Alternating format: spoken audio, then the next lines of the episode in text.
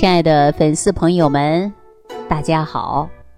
欢迎大家继续关注《万病之源说脾胃》。今天呢是腊月初八啊，我们说腊八，腊八节。那腊八节呢，我们就要喝腊八粥。大家记住了啊，一定要喝腊八粥。那可能很多年轻的朋友就会问了：为什么要喝腊八粥啊？实际呀，我以前给大家讲过二十四节气，节气不同，我们北斗星的斗柄它指向不同。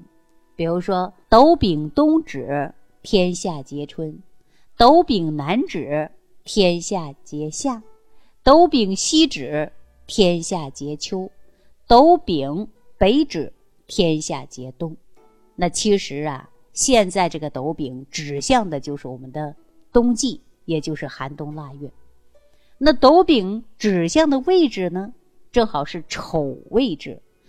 我们经常会说到啊，丑土啊，还有一句呢，斗柄北指天下皆冬。那整个冬天呐，那寒水之气呢，它是非常浓的。我们都知道，冬至之后呢，一阳生，那在哪儿生呢？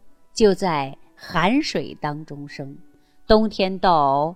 春天的过渡啊，春天到夏天的过渡，夏天到秋天的过渡，那么我们就会有立春、立夏、立秋、立冬啊，这四个立，那么都是通过土来过渡的。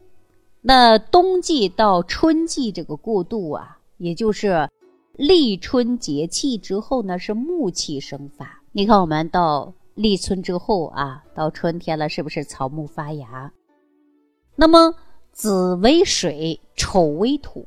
那你看啊，子丑在一块是什么呀？就是水土。水土在一起是什么？那就是活的稀泥啊。水土为稀泥嘛。那用我们的饮食上来讲呢，就是粥。所以说这个时候我们喝粥啊，正好是养我们的木气生发的时候。大家说喝什么粥啊？我建议大家就喝腊八粥啊。这个腊八粥怎么做呢？我建议大家呢，用五行的方式来配比，比如说黄色、啊红色、黑色、啊绿色等等，用这个不同的颜色对应不同的五脏，比如说黄豆、黑豆、红豆、啊绿豆，再配一点白扁豆啊。那么以这些豆子呢为基础，还可以放一点大米、小米或者是糯米，然后呢加上红枣。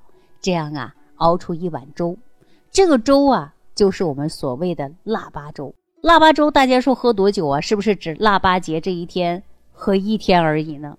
我建议大家呢多喝一下，喝到多长时间？最好喝到这个腊月二十三。我们经常说过了腊八就是年嘛。